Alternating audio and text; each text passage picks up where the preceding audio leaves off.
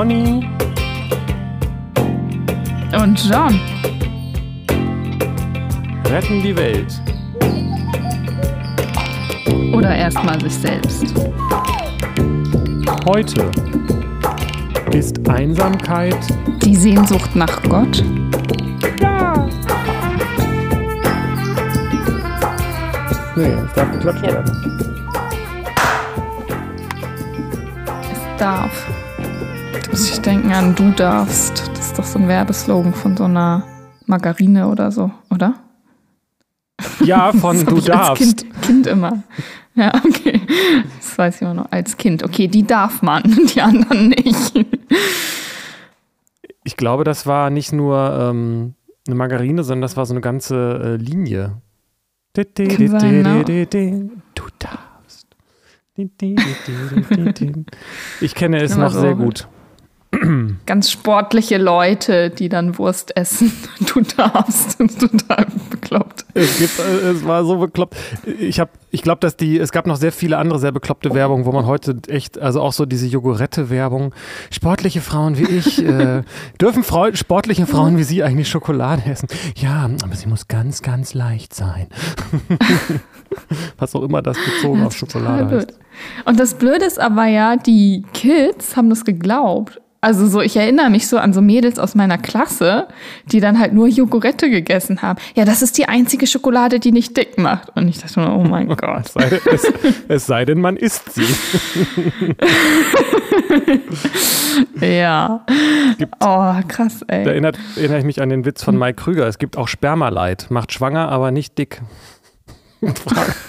Entschuldigung. Oh. Musste jetzt mal so tun. Ähm, ja, okay. Das, schwanger ist man dann ja auch dick. Naja, eben, deswegen ist der Witz so abstrus. Ja. Aber das, es waren einfach andere Zeiten, muss man sagen. Also da hat man ja auch noch gedacht, Zucker macht nicht dick, sondern Fett. Und ich, also ich weiß nicht, ob die Werbung das auch gedacht hat, aber zumindest hat sich so dargestellt. Ach so, ja. Was die Werbung denkt, ne? Ja. Das ist so eine Sache. da haben wir noch keine Folge über Werbung gemacht, ja. Ja, vielleicht bleibt es ja auch dabei. Mal sehen. Hast du noch Housekeeping? Apropos Folge. das wird Folgen haben. Äh, nee. Es sind alle Unklarheiten nee. beseitigt. Ich fand das ganz gut, das nochmal aufzudröseln. Cool. Habe ich ja auch nochmal gesagt, glaube ich. Ja, ich fand das auch sehr gut, diese Begrifflichkeiten. Mir ist noch eine Sache äh, aufgefallen als wir über Erziehung gesprochen haben und du meintest, äh, ein Kind, Kinder sollten ja auch selbstständig Erfahrungen machen und das ist ja viel besser fürs Kind, wenn man dem gleichgültig gegenübersteht, also nicht da so seine ja, gleichmütig, wir können das Wort auch gerne benutzen, gegenübersteht. Also nicht mit gleichgültig meine ich jetzt auch nicht desinteressiert, sondern gleichmütig, ja, verwenden wir das. Ähm, äh, weil es dann entspannter ist und das ist gut, dem stimme ich auch zu. Also ein entspanntes Umfeld und eine entspannte Erziehungsweise ist, glaube ich, sehr viel gesünder als eine unentspannte. Äh, aber. ah, ich hab's geahnt. und da kommt jetzt so diese pädagogisch-psychologische Fachkraft durch äh, der Grad ist halt dann auch schmal zu entspannt und irgendwie zu entspannt oder so laissez-faire. Also so von wegen, ja, ist mir alles, ich bin gleichmütig, also was du auch machst, ob du ja zur Schule gehst oder nicht, ob du Drogen nimmst oder nicht, ob du kriminell wirst oder nicht. ich stehe dem total gleichmütig gegenüber. Und ich glaube, das ist dann nicht immer so hilfreich. Also es kann auch äh, wirklich an manchen Stellen sehr wichtig sein, dass das Kind oder das Gegenüber spürt, äh, was einem wichtig ist und was eine Bedeutung für einen hat und dass das auch spürbar wird, dass nicht alles, dass man nicht allem gleichmütig gegenübersteht, sondern dass einem Sachen auch wichtig sind und man bestimmte Verhaltensweisen wertschätzt. So. Verstehst du, was ich meine? Ja, aber ähm, ich finde, da kann man besser trennen zwischen Handeln und, äh, und Gemüt. Weil ich kann doch ähm, gleichmütig dem gegenüber sein, weil ich weiß, es ist nicht meine Verantwortung, ob mein Kind Drogen nimmt. Es sei denn, ja, weiß ich nicht, genau. Also es sei nicht, ich gebe sie, zwinge sie dazu, zwinge das Kind dazu. Ähm, äh, Naja, solange du Erziehungsberechtigter bist, ist es ja deine Verantwortung. Naja, dafür das zu sorgen, dass das sie das stimmt. nicht machen. Ja, pf, ja, ja, es, könnte man auch mal drüber Das reden. ist Die Frage, ne? wo, Ja. die, wo die Grenzen ist, weil ich bin nicht verantwortlich für das Ja. Verhalten meines Kindes. Und wenn mein Kind die Drogen nimmt, dann bin ich nicht dafür verantwortlich. Ich bin verantwortlich, wenn ich meinem Kind Drogen gebe. Dann bin ich für mein Verhalten verantwortlich.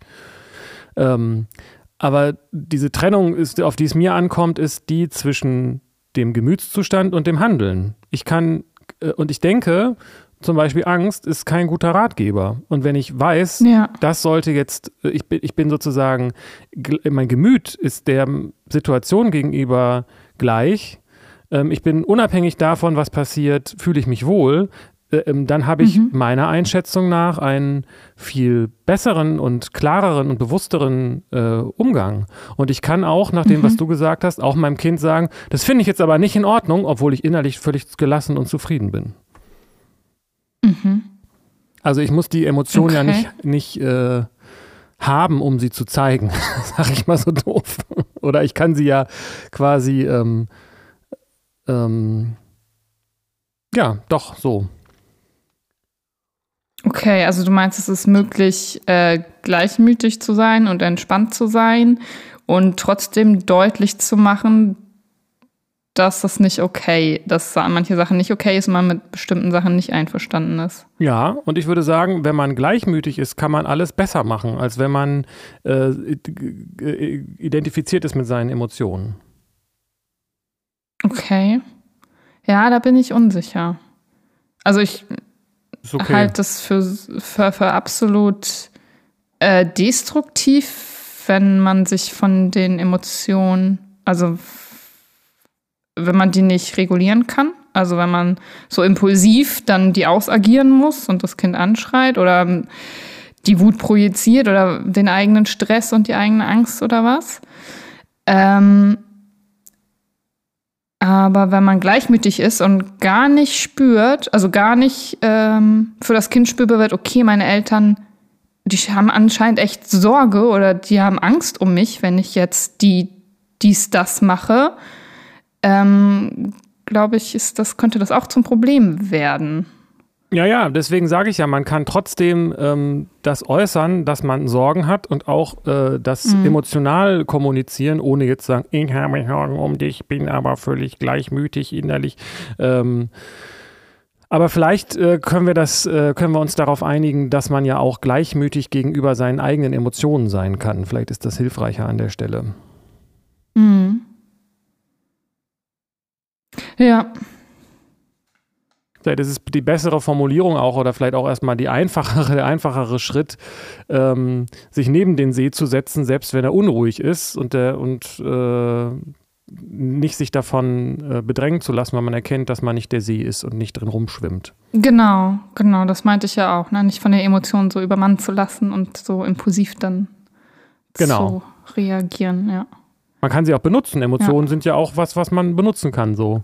Die Frage ist nur, ist es eine Genau. Entscheidung, dass ich sie benutze und bin ich der Emotion Mhm. gegenüber gleichmütig oder ähm, lasse ich mich von ihr vereinnahmen? Oder vereinnahme ich die Mhm. Emotion? das ist vielleicht, Mhm. vielleicht besser. ja. Also ich weiß, was du meinst, dass Okay. sozusagen Menschen funktionieren in Ja. der Kommunikation ja nicht nur über Sachebene, habe ich gehört, genau. habe ich irgendwo gelesen, sondern auch über emotionales Ping-Pong. Ähm, Ja, und das ist auch wichtig. ja. Aber wenn ich mir jetzt auch noch mal so Eltern vorstelle, dann habe ich auch den Eindruck, dass es unter Umständen Autorität mehr Autorität hat, wenn jemand seine Sorge auf eine Art äußert, in der auch ersichtlich ist, dass die Person nicht vereinnahmt ist. Also wenn ich Mhm. wenn ich sage, oh, scheiße, ich habe ich hab total Angst um dich, dass du die Drogen nimmst, dann, ähm, Mhm. dann hat das Kind eigentlich, ist es wahrscheinlich eher mit der Emotion der Eltern beschäftigt, auch in, Mhm. in Bezug auf Bindung und ähm, Angst davor, dass Mhm. die Eltern sozusagen zusammenbrechen, weil man selber ähm, Mhm. was Schlimmes gemacht hat und so weiter. Und das zeigt auch, dass die Eltern eigentlich nicht in die Kontrolle über sich selbst haben. Und wenn genau. jemand sagt, ja. also ich muss sagen, ich mache mir jetzt gerade richtig Sorgen um dich. So. Das, Ja. das ist, Ja. äh, da bin ich Herr meiner Emotionen und muss die Emotionen Mhm. gar nicht als, Mhm. als Affekt haben, sondern das kann dann Mhm. auch eine kognitive Sorge sein. So. Und ich glaube, dass das aus so, also das ist irgendwie mhm. hat für mich eher ein Gefühl von Elternteil als, das, als die andere Darstellung von gerade. Ja, sehe ich total auch so. Also ja, sie muss, also ich glaube, sie kann auch als Affekt da sein. Es ist halt die Frage, wie man damit umgeht. Und äh, wenn man sich aber dem ausgeliefert fühlt oder das nicht bewusst wahrnimmt, nicht bewusst damit umgeht, dann ist das ja auch irgendwie eine, ist das ein Kontrollverlust und dann kann man gar nicht eigentlich dem Kind die Sicherheit bieten, die es braucht. Und diese Sicherheit wäre einfach ein bewusster Elternteil, der seine Emotionen im Griff hat, so, der dann aber auch natürlich Angst haben darf, so. Ja, ja, das sehe ich auch so. Ich, aber jetzt, wo ich das gerade auch nochmal für mich so geklärt habe, finde ich das eigentlich noch elterlicher, wenn, wenn die Emotionen gefiltert werden durch, durch, durch das, mhm. durch, durch sozusagen, weiß ich auch nicht genau. Also es ist ein bisschen schwierig mit äh, Emotionen im Griff haben und so weiter, ne? Aber ähm, mhm. also für mich kommt es, sage ich mal, elterlicher rüber, wenn die Emotionen zwar zu hören und auch äh, zu spüren sind, aber nicht, wenn sie heiß bei den Eltern sind. Egal, ob sie ja. sich davon vereinnahmen lassen oder nicht. Und, mhm. ich, und ich denke auch, dass es eine Frage der Gewohnheit ist. Wenn Kinder das von vornherein wissen, dass Eltern so sind, dann, also mir gibt das als, aus der Perspektive des Kindes ein ganz sicheres und warmes Gefühl. Meine Eltern kommunizieren klar, was sie meinen, aber, aber sie mhm. sind nicht äh, abhängig von meinem Verhalten. Sie sind stabil und da und der Fels, genau. der ist mal grün und mal ist er, ist, steht, wächst ein Baum drauf, mhm. aber man sieht immer, dass es ein Fels ist. So. Ja, ja, genau. Das vermittelt ja eine, eine Stärke und eine Sicherheit. Ja. Genau. Finde ich einen guten Punkt, das nochmal so zu klären. Mhm, finde ich auch. Aber ich bleibe auch eben bei diesem Aspekt, dass ich glaube, das ist ein Irrtum, dass Leute, also es ist mein Eindruck, dass Leute denken, dass Emotionen wichtig sind, um sich richtig zu verhalten. Und das ist paradox, weil meines, mhm. meiner Einschätzung nach sind sie eher, ähm, also muss man vielleicht auch nochmal gucken, was man jetzt mit Emotionen meint, aber dieses identifizierte, affektive ist meist eher im Weg. Ja, okay, aber das heißt ja nicht, dass Emotionen nicht wichtig wären, um zu kommunizieren. Also die können im Weg sein, wenn man sie, wenn man unbewusst mit denen umgeht, wenn man impulsiv ist, wenn man sie nicht kontrollieren kann, wenn man sie nicht regulieren kann, wenn man denen ausgeliefert ist. Aber die sind ja, die haben ja Botschaften für uns, also sie zeigen ja was an, also dem Gegenüber. Und das ist ja total hilfreich, diese Botschaften lesen zu können. Was, wie, wie macht man das denn, seine Emotionen kontrollieren? Und im Griff haben. Weil die meisten Leute denken, ja, Emotionen, das fliegt einem zu und man kann auch nicht so richtig was dafür und nichts dagegen, so ungefähr, ne? Ja, genau. Also ich glaube, der erste Schritt ist, sie zu erkennen und dann sie da sein zu lassen.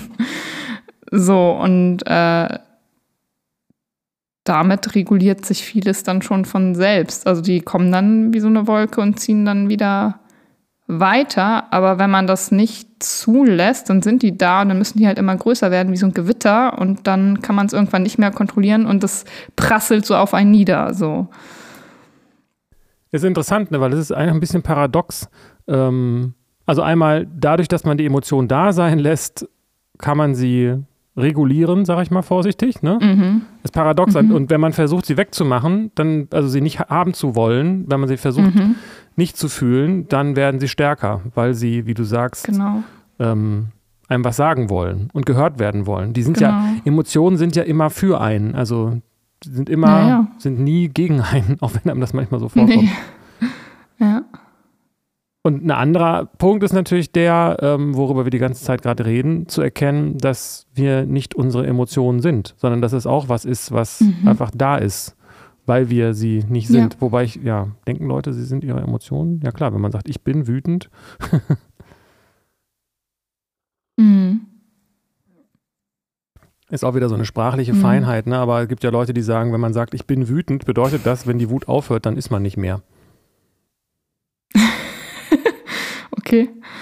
Naja, steckt da schon dahinter. Wenn ich sage, ich bin Jan, sobald Jan aufhört, bin ich nicht mehr. Ich bin wütend, sobald wütend aufhört, bin ich mhm. nicht mehr. Mhm. Ja, komisch. Ja. Manchmal habe ich Wut. ja, ja. Aber manchen, man sagt auch, ich habe Angst. Aber man kann auch sagen, ich bin ängstlich. Ich Ja. habe Wut, sagt man eher nicht. Ja.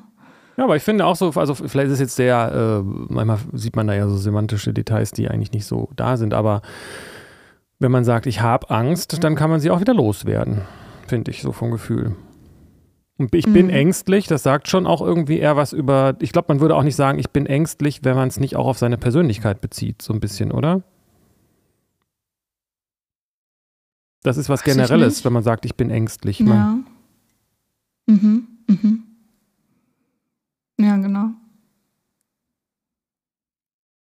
Ja, ja, sonst würde man eher sagen, ich fürchte mich vor dem dies oder sowas.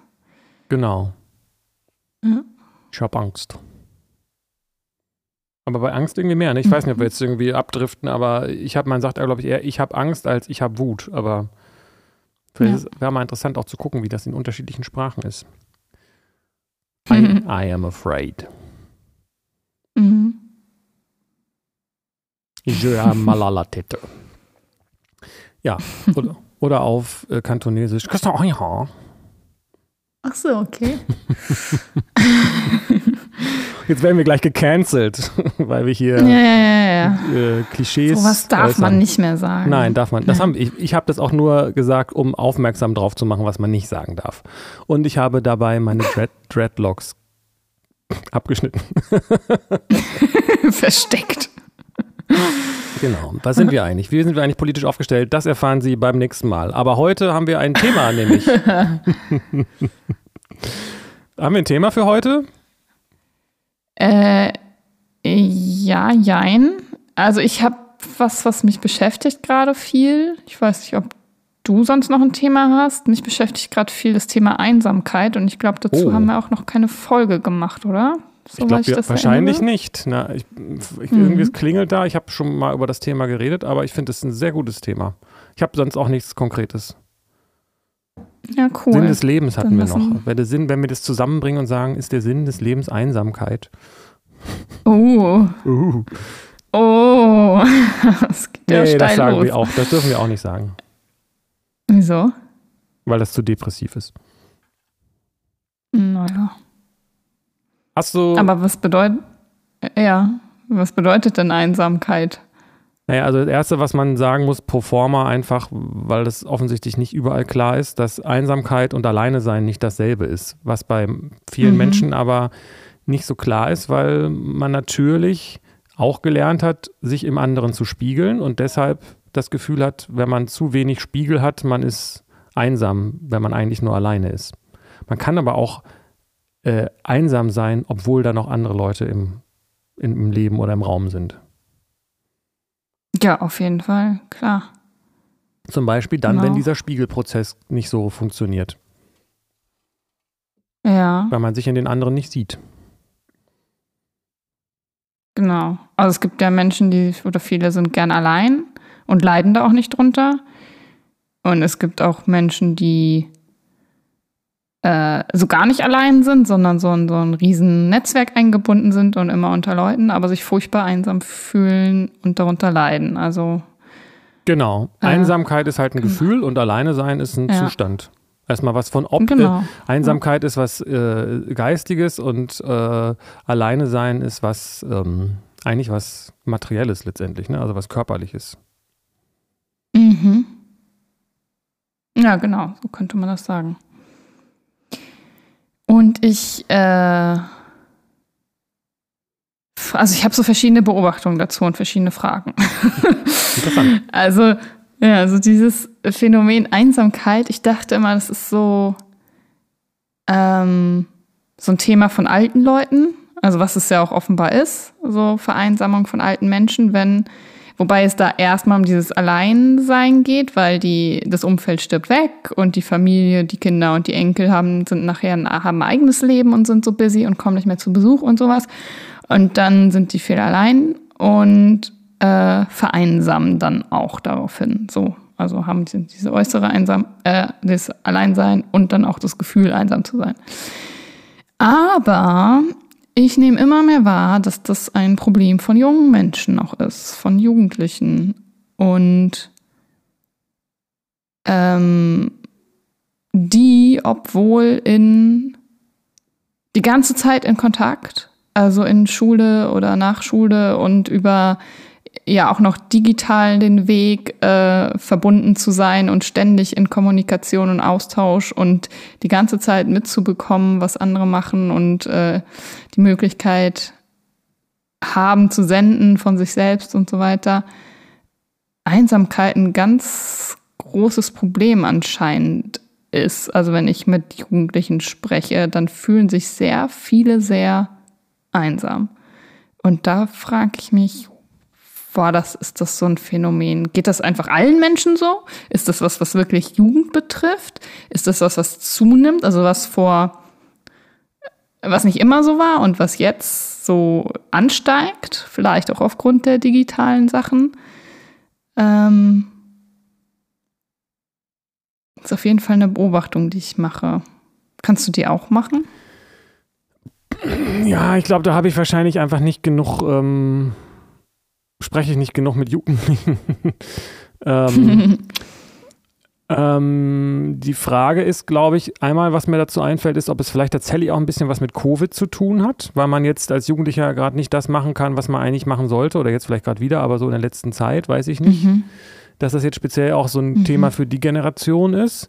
Und ich könnte mir vorstellen, dass da auch so allgemein so eine, so, das ist ja auch eine besondere Zeit, in der wir leben, so und so, so mit der Frage, wie, wo geht's hin mit der Welt, Klimawandel und Krieg und so weiter, mhm. ob das vielleicht auch noch so eine depressive Hoffnungslosigkeitsgrundstimmung mit, ähm, mit sich bringt, die vielleicht auch dann in dieses Gefühl von Einsamkeit mit einfließt, so.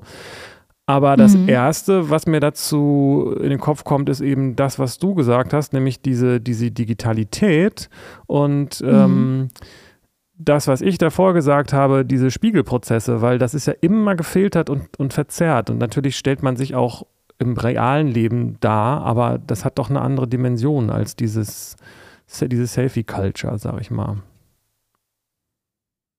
Ja, genau. Also genau, das ist dieses Selfie-Culture und das ist recht, recht oberflächlich. Also viel, man ist viel in Kontakt mit anderen. Aber die Menschen, die dann auf dem Profil irgendwie in die Kamera grinsen, die wissen trotzdem nicht, wie es mir gerade geht und was mich eigentlich beschäftigt. Also es ist nicht ein tieferer Kontakt so. Und ähm, was ja auch so ist, das Alleinsein wird auch mehr, glaube ja. ich, oder nehme ich wahr. Also weil eben nachmittags nicht mehr vorbeigehen, sondern halt, ja, man kann ja auch zu Hause vom Computer zocken und sich online treffen oder eben am Handy und im Chat und wie auch immer. Und das hat dann auch, auch nochmal eine andere Qualität von Beziehung, wenn man nicht körperlich miteinander zusammen ist, sondern nur über diese Geräte. Ja, voll, ne? Es gibt ja diesen Satz, wir alle sind gemeinsam so schrecklich allein, oder wie das war, ich weiß es nicht mehr. Ähm, so habe ich mein Buch genannt. Genau. Wir alle zusammen sind so verdammt allein. Genau, verdammt hast du natürlich geschrieben, nicht schrecklich.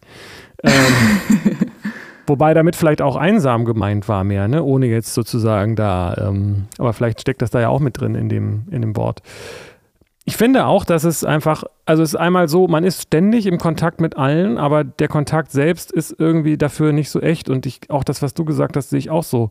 Auch wo du sagst, vorbeigehen. Ne? Ich bin ja teilweise mhm. ähm, sogar, kenne das sogar noch, dass man einfach mal beim Nachbarn, weil man halt mit denen befreundet ist, vorbeigeht, äh, um mhm. zu gucken, ob die gerade da sind. Und wenn nicht, dann spielt man halt mit den Geschwistern oder was auch immer. Gut, so mhm. ganz idyllisch war es vielleicht nicht, aber, aber fast. ähm, wohl, ja, weiß ich nicht. Ähm, aber dann hat man da halt gesessen und dann kamen die halt wieder so, ne? Ähm, mhm. Und das ist was ganz anderes, wenn man körperlich äh, was sich gegenseitig erlebt als diese, diese Texte. Und ich glaube, es hat aber tatsächlich eben auch, also von, von diesen, von der Frage, inwiefern das was mit energetischen Anteilen und so weiter auch zu tun hat, ähm, also so ganzheitlich, sag ich mal, äh, betrachtet, könnte ich mir vorstellen, dass es da aber auch ähm, um diesen Filteraspekt geht weil man, man spürt sich dann nicht so und man spürt, also man spürt den mhm. anderen nicht so, aber man spürt sich selbst dann eben auch nicht so. Mhm. Gerade wenn man ja, das von klein genau. auf schon lernt. Ja, da fehlt eine Resonanz, ja, genau. Ich frage mich, Ah, das welche, ob, ob, dieser Aspekt, den ich meine, dass mit, ähm, dass es eigentlich um diesen Spiegelprozess geht, dass man sich einsam Mhm. fühlt, weil man sich eigentlich dann doch irgendwie alleine fühlt, weil man sich nicht gesehen und nicht reflektiert fühlt im anderen. So. Mhm. Mhm. Ähm, und das passiert, ist irgendwie über, erfordert vielleicht mehr Reife oder mehr Erfahrung, wenn man das über, über, über soziale Medien macht. Beziehungsweise speziell jetzt so Insta und Co., die sind ja immer auf glatt poliert ausge, angelegt und so. Ja. Oder ich meine Ja, jetzt als ein kleines blödes Detail. Gucken wir mal, ich weiß nicht, ob es auch, wie die, wie die Filter bei Jungs sind, aber wenn man sich die Filter, die Schönheitsfilter bei Insta anguckt, da hat man, da, da, da, Mhm. es ist ja verrückt, wenn man sich, wenn man ein Foto von sich sieht bei Insta, spiegelt Mhm. man sich ja schon nicht mehr mehr. Also ohne, dass man das jetzt von Mhm. jemand anderem liest. Man erkennt sich in seinem Mhm. eigenen Telefon nicht wieder. Mhm. So. Weil alles Mhm. glatt geleckt ist und ähm, man eigentlich merkt, das bin ich zwar nicht, aber ich muss mich ja so darstellen oder so will ich ja auch aussehen. Also man hat sozusagen sein eigenes Foto als, äh, als Bodyshaming oder was auch immer. Plugin. Gruselig, ne? Ja. Total gruselig. Ja, ja. Und das, aber ich war dieser Schritt, äh, eigentlich merkt man, da bin ich mir gar nicht mehr so sicher, ob man das eigentlich merkt. Oder das alle immer merken. Sondern da vielleicht auch eine Wahrnehmungsverzerrung stattfindet hinzu, äh, ich bin das, was mein Handy mir da anzeigt. Weil anders kenne ich mich ja nicht. Naja, aber man, ähm, aber wenn man dann in den Spiegel guckt, müsste doch eigentlich so der, der, der Gedanke da sein. Also ist, ist das nicht auch eine, ein Trend gerade, dass Menschen sich nach ihrem eigenen ähm, Filter-Image äh, die Nase verkleinern lassen, weil die sonst irgendwie auf diesen Mhm. Weitwinkel zu groß aussieht Mhm. und so weiter? Also da sind ja, Ja, so Gott. extra Ja. Dysmorphorie oder wie das heißt, äh, Dys Ja. Dysphorie, Ja. Dysmorphophobie, keine Ahnung. Ja, Beides. genau. Ähm, das wird da ja gezüchtet. Aber das heißt, ich meine, da reden wir jetzt auch nur von dem, von dem Äußerlichen. So, ne? Mhm. Da fängt es dann schon an. Und da ist man dann ja auch tierisch mit identifiziert mit dem Aussehen. Das hat uns früher überhaupt nicht so beschäftigt. Auch so allgemein so, ähm, neulich auch drüber gesprochen, so äh, in die Sauna gehen und zu, zu wissen, wie normale, nackte oder halbnackte menschliche Körper aussehen, das weiß man ja kaum noch irgendwie, habe ich den Eindruck. Also vielleicht kenne ich mich dann dazu wenig aus, was die, was die jungen Leute so machen, aber ähm, äh, diese Stellen, Mhm. es wird überproportional viel, äh, sieht man perfekte Körper auf Fotos und, Mhm. und so weiter und Ja, Ges klar. Gesichter auch. Ja. So. Ja. Und irgendwie, ich kenne das noch früher vom Freibad mit F oder da war irgendwie das bei uns auch normal, dass dann irgendwie, dass man da auch einfach mal nackt war und so. Ähm, und diese ganzen Sachen, ich weiß gar nicht, und Sauna und so. Und das äh, heute ist das, geht das nicht mehr so. Oder weiß man das nicht mehr so. Da erwartet man dann einfach auch viel. Erwartet man bestimmte Körper oder wie? Ich nehme du? das mal an, also von sich selbst und von Mhm. anderen, wo dann das, also das verstärkt auch noch dieses Gefühl von, ähm, ich muss so und so sein, um liebenswert zu sein. Mhm. Und normal, was normal ist, wie Leute normalerweise aussehen und ich sehe halt nicht so aus. Mhm. Mhm. Und wie einsam macht das, wenn man diesen Erwartungen nicht entspricht und dann bestimmte Sachen nicht machen kann, sich nicht zeigen kann, wie man ist, äh, weil man befürchtet, dann abgelehnt zu werden. So. Ja, das ist, ich, das ist, glaube ich, das ist sicherlich auch so, aber es ist nochmal ein anderes Thema, weil wenn es jetzt um Einsamkeit geht, ist ja dann, dass ich selbst mir fremd bin. Selbst wenn ich in den Mhm. Spiegel gucke, fühle ich mich schon nicht mehr ähm, äh, Mhm. eins mit mir selbst. Dann bin ich dann noch alleiner in meinem Körper, wenn nicht mal mein Körper quasi so aussieht, wie ich denke, dass, dass er ist oder aussehen sollte. Ja, ja. Ja, krass. Also, wenn es sozusagen ein anderer Begriff in dem Zusammenhang mit dem, mit dem Reflexionsprozess ist ja dieses Fremdheitsgefühl. Und wenn man sich fremd in einer Gruppe von Menschen fühlt, weil man die Sprache nicht spricht, weil man anders gekleidet ist oder eine andere anders aussieht oder was auch immer, weil man älter oder Ja. jünger ist oder so, dann fühlt man sich fremd unter den Menschen, weil man sich in denen nicht spiegeln kann und dann fühlt man sich Mhm. einsam. Und wenn man in den Spiegel guckt und da einem auch jemand Fremdes entgegenguckt, dann fühlt man sich ja einsam in der, in der eigenen Haut. Ja, genau. Ja. Krass. Also diese soziale oder emotionale Einsamkeit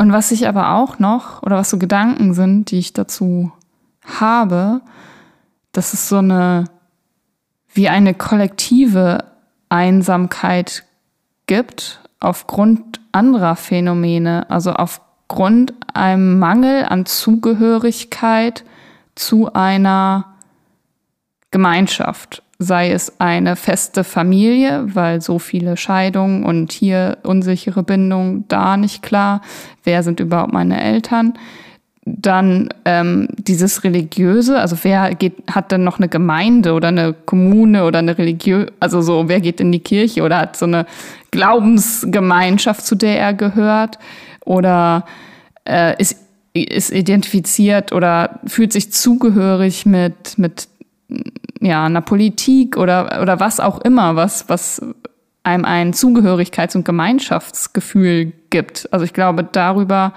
das ist so ein gesellschaftliches Phänomen, dass alles sich so, so auflöst und alles ist so fluide. Also der Glaube, die Familie, die Bindung, das Geschlecht, das ist ja auch irgendwie so ein Phänomen. Also Jugendliche, die, habe ich so den Eindruck nach meiner Beobachtung, äh, die ganz straight sind, hetero und äh, cis-gendermäßig unterwegs. Das ist ist irgendwie schon fast uncool oder unnormal so in manchen Milieus. Und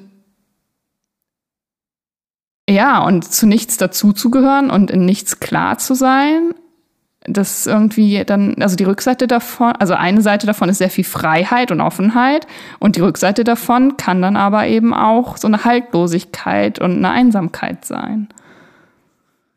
Kannst du es nachvollziehen, dass ich mir so zusammendenke oder ist das totaler ja, Quatsch? Das, nein, ich, ich kann das nachvollziehen. Ich bin mir da an dem Punkt aber nicht sicher. Also da müsste man tatsächlich vielleicht die mal fragen. Ich glaube einfach, dass sich da viel verändert. Ich glaube aber, bin mir aber nicht sicher, ob das, ob das zur Einsamkeit beiträgt. Also wenn ich mir jetzt mal Fridays for Future, also du redest ja so von Gemeinsamkeiten, ne? Und wenn man jetzt äh, mhm. Fridays for Future sieht, das ist eine große Bewegung und ich glaube, dass das auch mhm. äh, Leuten hilft, um sich äh, da mit einer, mit einer Sache zu identifizieren oder einer, einer Gruppe sozusagen, nicht nur ne? und, ähm, ja. und genauso das, was du jetzt meinst mit jetzt die Homos gegen die Cis sozusagen, das ist ja auch, ähm, weiß ich nicht, beim fliegenden Klassenzimmer waren es die Gymnasiasten und die Realgeier, also ähm, das gibt es halt heute in Hamburg nicht mehr so, aber ähm, äh, die, diese Gruppen an sich gibt es ja noch und CSD und äh, ich glaube nicht, dass die CIS-Leute in der Unterzahl sind zum Beispiel. Aber es sind viel mehr, mhm. die sich mit dieser Frage beschäftigen, vielleicht auch beschäftigen müssen. Uns wurde sie damals, glaube ich, nicht so gestellt. Was für ein Geschlecht und was für eine Sexualität hast du denn? Habe ich mit zehn, mhm. habe ich mich mit zehn oder zwölf noch nicht so gefragt. ähm, aber dadurch, mhm. dass man dann sagt, nee, ich bin äh, non-binary pansexual mit zwölf, mhm. äh, dadurch hat man ja auch eine Peer Group und einen Code und ja und eine Sprache und einen, äh, einen Kleidungsstil und so weiter und Regenbögen. Also das heißt, ich glaube, dass es eher so ist, dass da auch die Möglichkeit besteht, über Social Media seine Peer Group zu finden, die einem mehr entspricht als früher, wo man vielleicht gezwungen war, sich mit den Leuten abzugeben, die direkt um einen rum waren. Okay. Ist halt immer auch noch so. Aber wenn man jetzt, sag ich mal, schwul war auf dem Dorf, ähm, war es wahrscheinlich vielleicht schwieriger. Und heute hat man dafür dann mhm. Leute übers Internet. Mhm. Okay, also du meinst nicht so, die Gruppen lösen sich auf und verschwinden, sondern die wandeln sich einfach und es gibt andere Gruppen. Das nehme ich mal an. Und ich, da mhm. sehe ich auch bei den digitalen Medien auch eine Chance. So. Mhm. Ja, total, klar. Das also wenn du, ja ganz andere Möglichkeiten. Genau, also das, das unterschätzt man, glaube ich, auch, dass man, ich, ich habe es auch schon wieder vergessen, aber früher haben, konnte man einfach Sachen nicht einfach mal kurz im Internet nachschlagen oder in eine Gruppe gehen ja. auf Facebook für, für pansexual, non-binary, was auch immer. Mhm. So. Genau, das kann auch ja ganz viel gegen Einsamkeit helfen, ne? Sich Den Eindruck habe ich erfahren, eben auch. okay, da gibt es was und da gibt es noch andere und so. Ja. Genau, ich kenne, vielleicht komme ich auch deshalb drauf, ich, mir fällt jetzt eine Person ein, die ist nicht mehr, nicht mehr zwölf, aber ähm, die ist, glaube ich, nehme ich mal an, äh, nicht so viel außerhalb draußen und äh, die hat viel Kontakt über Facebook und auch wenn das künstlich ist, glaube ich schon, dass das auch ein Gefühl von äh, Verbundenheit gibt so und dass es dann auch ähm, stabilisierend wirken kann, sowas. Mhm. Natürlich trotzdem nicht dasselbe, wie sich real zu treffen, aber wenn man die Alternative hat zwischen gar nicht treffen und gar nicht treffen und Leute im Internet sehen, ist das wahrscheinlich die bessere Wahl. Ja. Ja, kann sein. Stimmt. Mhm. Mhm. Dann habe ich noch so ein, also zu dem Begriff Einsamkeit. Ich habe mhm. mal sowas von, oder ich, ich habe irgendwie vor ein paar Monaten angefangen, Tolstoi zu lesen. Das habe ich irgendwie so lang vor mir hergeschoben in meinem Leben. so. Und äh, jetzt war irgendwie der Zeitpunkt, jetzt hat es mich gecatcht und so, ja, fang doch mal an, den zu lesen. Und da habe ich was gelesen, äh, je einsamer jemand ist, desto deutlicher hört er die Stimme Gottes. Und das fand ich interessant. Wow. Also Einsamkeit gar nicht als was negativ konnotiertes, sondern als was Wichtiges, Essentielles zur, zur Selbsterkenntnis. Es gibt ja auch so dieses Phänomen, äh,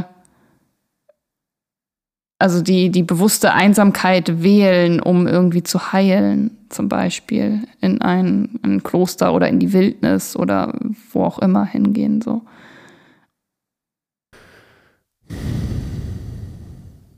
Und das finde ich interessant. Und ich weiß aber nicht, ist das dieselbe Einsamkeit oder ist Einsamkeit dann noch was ganz anderes? Ja, ich denke, das ist da an der Stelle so eine Mischung, ähm, weil ähm, der vielleicht, ich glaube, also grundsätzlich ist es, glaube ich, so, dass es vielen Menschen schwerfällt, den Unterschied zu sehen und dass diese Begriffe Einsamkeit und Alleinesein doch oft synonym benutzt werden. Was ich zum Beispiel an dem Satz Social Distancing ähm, also diesen Begriff sehr gut äh, erkenne, denn mhm. es ist ja mhm. nicht Social Distancing, sondern Physical Distancing. Ne? Finde ich interessant. Das mhm, ist aber die Leute mhm. sozusagen die Angst vor der Einsamkeit ist in diesem Begriff schon eingebrannt und wird letztlich sogar ähm, ja. gefördert. Ne? Wenn ich sage Social Distancing, ja, heißt ich muss mich gesellschaftlich fernhalten und abkapseln eigentlich. Abkapseln, genau. genau. Aber es heißt ja, Physical Distancing müsste es eigentlich heißen. Finde ich total krass, dass mhm. das nicht von vornherein richtig gemacht wurde. Mhm. Habe ich sonst auch nicht nochmal gelesen, glaube ich. Ähm, und wenn der, äh, wenn der Mönch äh, oder der Eremit, äh, der geht ja auch in die Einsamkeit und nicht ins, in die Isolation sozusagen. Ne? Also mhm. Und ich, mhm. soweit ich das weiß, ist es zumindest auch in Indien, wo wir, an meinem Steckenpferdchen sind, ja. ähm, eine gängige Praxis ähm, in, in die Berge. Ich weiß, da sollen ja Berge sein in Indien, dass man da mal so hingeht oder, oder in den Wald tatsächlich auch. Da gibt es auch einen extra Begriff, den ich jetzt auf Sanskrit nicht kenne, aber so den Waldbewohner, das ist auch so, ein, äh, so eine Sache, dass Leute in den Wald gehen, um, um Gott zu suchen oder zu finden. Ähm, da geht es aber erstmal nicht um Einsamkeit. Also äh, das kann durchaus auch ja beglückend sein und äh, für, für Leute, die, die, die mehr ähm, spirituelle Praxis haben, die sind dann gerne in der Höhle alleine. So. Mhm.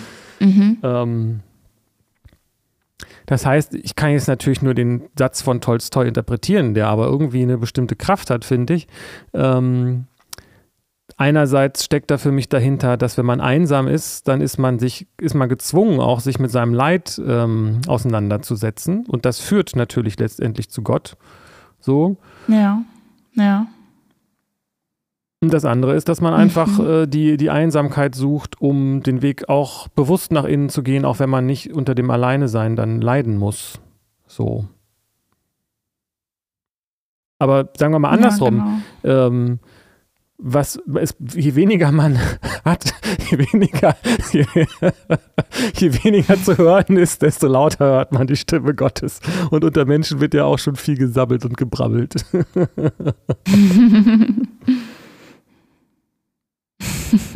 also um mal mit ähm, Eckhard äh, Tolle zu sprechen, der immer von der Stille redet, in die man lauschen kann äh, wenn da viele Menschen ist, fällt es schwerer, in die Stille zu lauschen. So. Genau. Und wenn man Tag, wenn die einzigen Geräusche Tag und Nacht, die man hört, die, die Natur äh, und der Mhm. Wind und die sind, die man selber produziert, dann Mhm. ist das anders. Mhm. Dann fällt das leichter. Genau. Und das ist doch aber dann eine andere Einsamkeit als diese Alterseinsamkeit, an der Menschen tatsächlich sterben. so. Ja, Also das geht doch, da ist doch kein Leid, das ist doch irgendwie dann eine spirituelle Erfahrung, die ja dann auch mit vermutlich eher schönen oder Glücksgefühlen, vielleicht auch mit, mit, mit Schmerz verbunden ist, aber nicht wirklich mit, mit dieser Einsamkeit, die so leidvoll ist. Mm. Na gut, ich weiß es nicht, ich kenne die Stelle jetzt da bei Tolstoi nicht, ne? Also ähm, Mhm. weiß nicht genau, wo- worauf er sich da bezieht oder wovon er da spricht. Ähm, aber der Unterschied bei dem Mönch ist natürlich der, dass er sich das selbst ausgesucht hat und nicht, dass er, also Mhm. wenn du jetzt von Alterseinsamkeit äh, sprichst, da Mhm. passt übrigens auch dieses äh, mit dem mit dem Kern, dass man sich dann nicht mehr spiegeln kann, weil wenn man al, Mhm. wenn man alt ist, dann fällt es wahrscheinlich schwerer, Leute kennenzulernen und gerade dann hat man ja mehr Potenzial, Leute schon sehr lange zu kennen, wenn man alt ist. Mhm. Ähm, so, und es gibt, glaube ich, auch sowas wie, ich weiß nicht, ob es einen Fachbegriff gibt, aber ich glaube, dass man auch, ähm, dass alte Leute auch sich dann für ihr Alter vielleicht auch schämen in unserer Kultur, weil sie auch das, das Gefühl haben, abgeschrieben zu sein, weil bei uns dieses Jugendlich und Jungsein so, so stark betont wird und sich so dann vielleicht Mhm. auch die Frage aufdrängt, was habe ich denn überhaupt noch zu bieten? Ne? Muss ich denn, ich muss doch was leisten, um, um, um irgendwie noch äh, angesagt zu sein und so. Ähm, und ich glaube, so viele alte Leute sind auch nicht auf Instagram nebenbei bemerkt. Ähm, oder die haben einen sehr guten Filter. Mhm. ähm, jetzt habe ich mich verbrabbelt. Wo wollte ich denn jetzt hin? Ähm, Weiß nicht, ich fragte danach oder behauptete, dass das eine andere Einsamkeit ist, also dass es so eine leidvolle Einsamkeit gibt, wie die in der ja, genau. Alterseinsamkeit und Genau. Das heißt, wenn, genau, wenn man sich, spirituelle. ja, wenn man sich die selber wählt, dann ist es ja was ganz anderes. Dann sucht man das ja. Und Ja. der, der Mönch könnte auch jederzeit wieder zurück. Mhm. So. Mhm. Auch wenn er irgendwas geschworen hat, in, in, in die Berge zu gehen oder was. Mhm. Und der hat ja, der sucht ja auch ganz gezielt dann nach Gott. Ja. Und ich glaube, dass wir auch in einer Kultur leben, wo das ähm, nicht, wo man das vielleicht gar nicht weiß, wo man halt quasi ständig, wenn man jetzt äh, vereinsamt, ständig denkt, da draußen sind die alle und die haben ganz viel Spaß, so FOMO-mäßig. Und wir haben nicht so eine Kultur, wo man sagt, du bist, alle, du bist alleine, sei doch froh, such doch Gott, mach das Beste draus, so ungefähr. Ja, dafür gibt es keinen Werbeclip von Du darfst. Ja, ja. Du bist einsam, herzlichen Glückwunsch. Genau. Sie haben das Ziel erreicht. Ich finde Gott in der Einsamkeit, du darfst. Ja. Ja, ja, tatsächlich.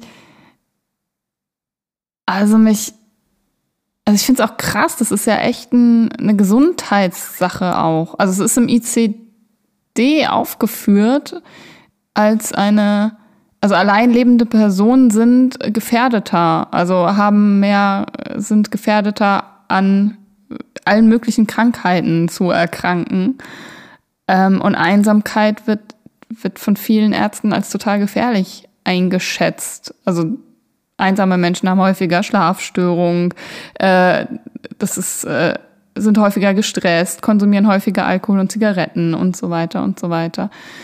Ähm, und es gibt immer mehr allein lebende Menschen, also immer mehr Single-Haushalte und so weiter.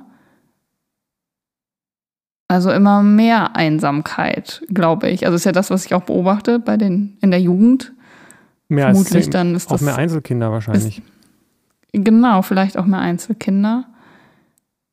Und aber wahrscheinlich dann auch über die Jugend hinaus. Also dass das gar nicht, dass es so ein generationsübergreifendes Thema eigentlich ist und gar kein Problem äh, der Alten, wie es, wie ich es mal dachte oder wie es vielleicht mal war. Ja. Ja, kann ich jetzt echt schwer sagen, weil also einerseits stimmt es, dass sich die Strukturen stark verändert haben und weniger auf dieses Persönliche gehen, ne? auch Großfamilie und so weiter, auch die Generationen leben ja meistens nicht mehr unter mhm. einem Dach und so. Ähm, mhm. Aber auf der anderen Seite sehe ich auch, dass man dafür äh, vielleicht früher äh, mit Leuten unter einem Dach gewohnt hat, die irgendwie nicht so gut zu einem waren und man dann weniger Möglichkeiten hatte, vom Jugendamt da rausgeholt zu werden und so weiter. Weiß ich mhm. nicht. Also Familie ist ja nicht unbedingt immer das Beste, was einem passiert. ja, das stimmt.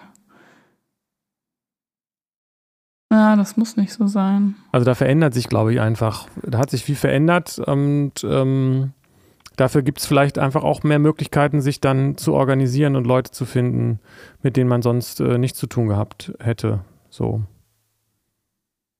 Mhm.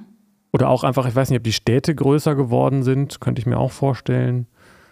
Ja, klar, das auf jeden Fall. Kommt auch darauf an, wie weit man jetzt zurückguckt, so, ne? Mhm. Mhm.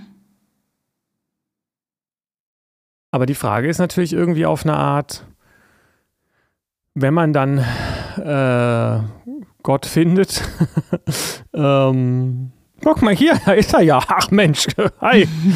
so, ähm, dann ähm, ist das, ist, also, da müsste ja in dieser Erkenntnis auch drinstecken, dass Einsamkeit äh, eigentlich gar nicht äh, existiert oder nicht das ist, was man denkt. Oder wie kann man noch einsam sein, wenn man, wenn man Gott mhm. kennt? mhm. Ja, genau das ist sicherlich ja auch ein, ein Mechanismus, dass das sozusagen das ist, wenn man äh, das soziale Geschnattere, sag ich jetzt mal so äh, despektierlich, äh, hinter sich lässt, dass man dann erkennt, was wirklich da ist. So. Und das, dann, dann ist Einsamkeit eigentlich eine absurde Vorstellung. Wenn man sich mhm. mit, wenn man erkennt, dass, dass es sowas gar nicht mhm. gibt. Ja, genau. Ja, ja, ja. Und dafür ist es halt egal, ob man allein ist oder nicht allein ist. Genau. Ja. Ja, ja, sich verbunden fühlen äh, ist unabhängig so vom, vom Alleinsein. Ja, Einsamkeit gibt es gar nicht. Dafür macht sie aber ganz schön krank. Dafür, dass es sie nicht gibt. Naja, es ist halt, weil, kommt halt darauf an, was man darunter versteht, dass es etwas gibt. Genau. Aber ähm, äh, da, da, wurden ja auch Bücher darüber geschrieben, aber ein Merkmal von, von dem Realen und im Gegensatz zu dem, was nicht existiert, ist ja das, was, äh, was sich nicht ändert und das, was sich ändert. Mhm. Und Einsamkeit ist ein emotionaler Zustand und emotionale Zustände sind immer veränderlich. Mhm. Das ist damit gemeint. Also hat ja auch keinen Anfang und mhm. kein Ende in dem Sinne. Und das ist auch, es entwickelt sich auch. Es ist eine Ursache und eine Konsequenz und so weiter. Einsamkeit ja. ist nicht ewig oder, oder unendlich Wie, oder grenzenlos. Ja. Ja, ja, genau. Wie beendet man die denn? Oder wie kann man die auflösen? Naja, also das, das, was die Leute erstmal denken, ist ja, weil sie, äh, in, indem sie wieder Kontakt zu Leuten finden, die, in denen sie sich spiegeln können und wieder zu, sich zu einer Gruppe dazugehörig fühlen. Mhm. Und sich ja auch sich gesehen fühlen. Also das ist ja das, dieser Spiegelprozess, dass da jemand ist, der sagt, mhm. ich sehe dich, so wie du bist. Mhm. Mhm. Vielleicht ist dabei gar nicht mal so wichtig, dass die Person auch sagt, und ich mag dich. mhm. Also wenn man einen Erzfeind hat, dann ist man wahrscheinlich nicht einsam, oder? Klingt nicht so, ne? Wie sonst hätte, dann hätte man ja keinen Erzfeind. Genau. Finde ich auch interessant, weil das mir gerade auffällt, dass auch äh, alt, dass es so ein Klischee ist oder dass ich das wahrscheinlich auch in Geschichten und Filmen äh, kenne und äh, vielleicht auch benutzen würde, dass alte Menschen garstig sind, weil sie eigentlich nicht gemocht werden wollen, aber wenn sie sich so verhalten, dann sind sie zumindest auch nicht einsam, also sich sozusagen anlegen mit anderen Leuten, ne? Weiß ich nicht. Mhm. Mir passt es nicht, weil damit verekeln die Leute ja auch, aber hm. ja, interessant. Aber ja. wenn man verbittert ist und einsam, dann kann man auch rausgehen und Leute beschimpfen. Und wenn die sagen, was bist du dann ist man ja äh, nicht mehr so einsam. Mhm. Danach dann vielleicht das eröffnet wieder. eine Kontaktmöglichkeit. Ja. ja. ja. Also ja, ich glaube auch, das ist ein sehr essentieller Aspekt, dieses Spiegeln, diese Resonanz erfahren, das gesehen werden.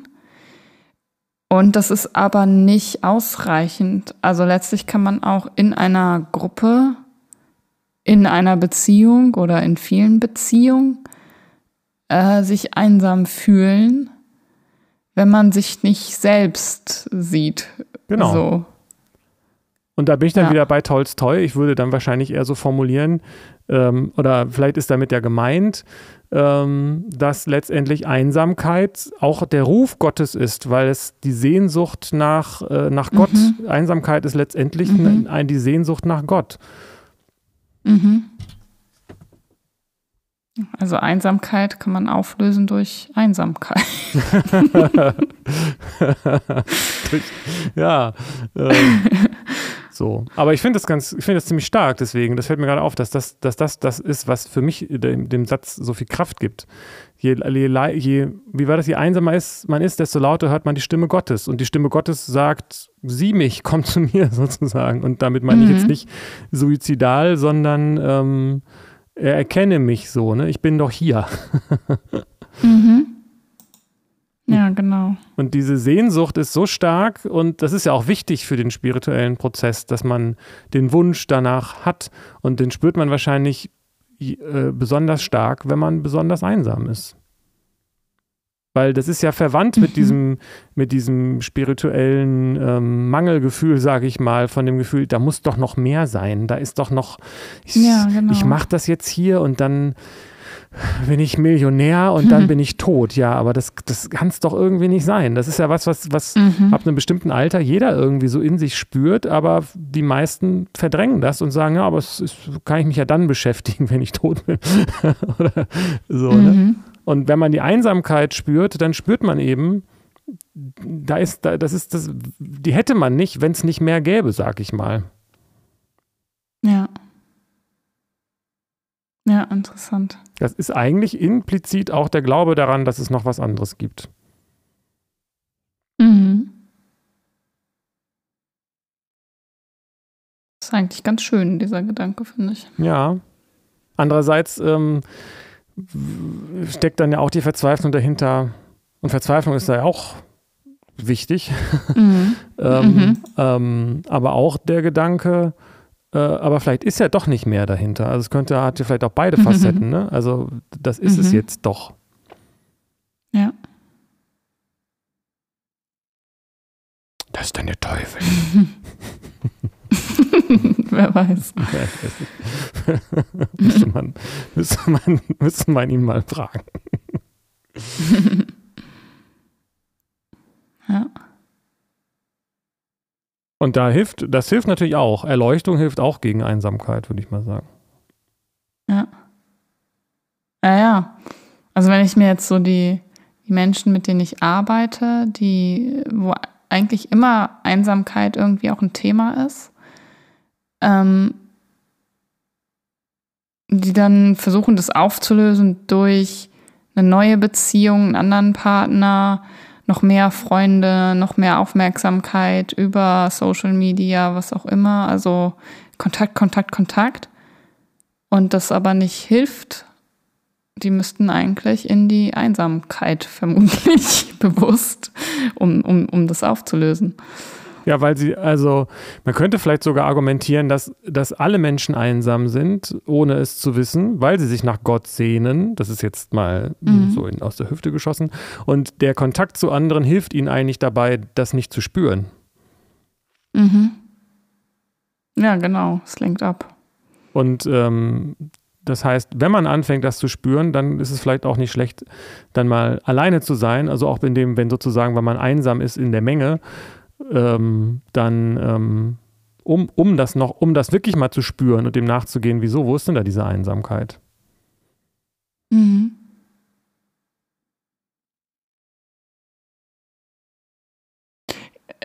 noch ein, ein Punkt, der mir einfällt zur Einsamkeit, ist dieses Alien-Sein-Gefühl. Also es ist ja auch so ein Phänomen, sich wie ein Alien fühlen. Also so Ja. einzig fühlen und damit allein und einsam. Ähm, da frage ich mich, liegt das dann auch am mangelnden Spiegel, an fehlender Resonanz oder hat ist das auch dieses weil nicht verbunden mit sich selbst oder Gott?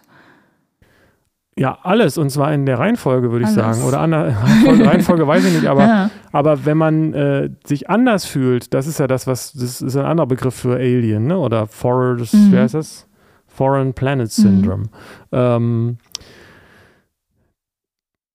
wenn ich mich anders fühle, dann spiegel ich, kann ich mich nicht in den anderen spiegeln. Also das, die, Mhm. das hässliche Entlein, der, der, der noch nicht ausgewachsene Schwan, der die ganze Zeit sich unter den anderen, unter den Entenküken wo, unwohl fühlt, weil er selbst denkt, dass er eine Ente ist und, und das nicht versteht. So, warum die alle so anders sind. Mhm. Und das vielleicht dann eben auch gar nicht erkennt, diese Andersartigkeit, dann kriegt, guckt man letztendlich immer einen verzerrten Spiegel. Wenn äh, Samson in den Spiegel guckt und Ja. Tiffy rausguckt, wenn, wundern die sich beide. Und wenn man der Einzige, genau, und wenn man dann der Einzige ist, oder der, gibt es da tausend Geschichten, die das als Metapher haben, ne? Mit, mit Swimmy, Ja, dem, dem Fisch, der irgendwie schwarz ist und die anderen sind rot oder andersrum und äh, der Löwe, der unter den Schafen aufwächst und so weiter. Ähm, das ist ja eine alte, alte Nummer. Ähm, das, äh, und dann, dann, dann fühlt man sich natürlich nicht wohl in seiner Haut, weil man die ganze Zeit so versucht, so den anderen wie die anderen zu sein und sich dem anzupassen. Und äh, das funktioniert natürlich nur so und so gut. Und dann im besten Fall spürt man dann, dass man anders ist und einsam ist. Und im schlimmsten Fall merkt man das nicht und dann snagt dann in einem und man kriegt das gar nicht so richtig mit, weil man denkt, alles ist doch in Ordnung. Mhm. Das heißt, dieser Spiegelprozess ist da wichtig und deswegen ist es wichtig, das sich dann auch in, zu erkennen, wo man gleich und wo man anders ist und so. Ja. Das sehe ich dahinter. Ja.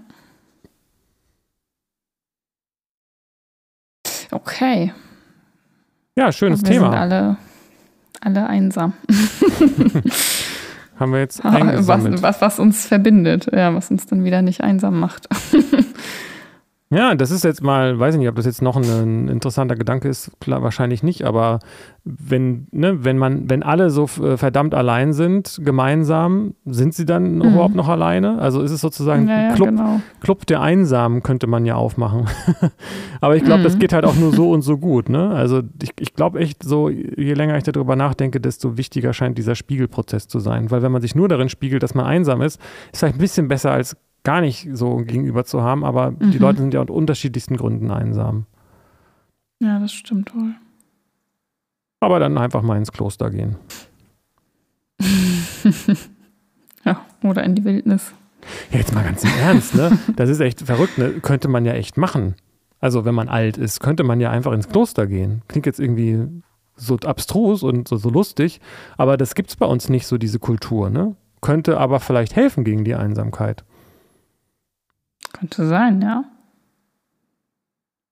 Aber wahrscheinlich hat Religion gerade auch nicht so einen super Stellenwert bei uns. Mhm. Kloster haben ja oft was mit Religion zu tun. Das stimmt. Ich weiß auch nicht, inwiefern das dann mit, mit irgendwelchen Kosten verbunden ist oder so. Oder Mm. ob man im Kloster auch gepflegt werden kann, weil alt und pflegebedürftig hängt ja auch oft zusammen. Keine Ahnung, kann natürlich sein, dass die nicht genommen, dass man da Voraussetzungen erfüllen muss Mhm. oder so. Ich weiß nicht, wenn man Mhm. wenn man 95 schwer krank sagt, ich kann ich mitmachen bei euch. Vielleicht so glaub, glaubwürdig, weiß ich nicht. Mhm. Dann sicherheitshalber schon mal mit 30 ins Kloster gehen, falls man alt, bevor man alt und einsam wird. Präventionskloster. Präventiv in die Einsamkeit, bevor man ganz allein genau. ist. Gibt's die Stimme Gott zu hören. Genau. Amen. okay. So, ja, schön. ihr da draußen, ihr seid, ihr seid nicht allein. Wir sind da und kommen nächste Woche wieder. Genau. Da könnt ihr euch drauf einsamen. Gott, nein, Tschüss. das ist doppelt Tschüss. Scheiße. Wiederhören. Ich bin draußen.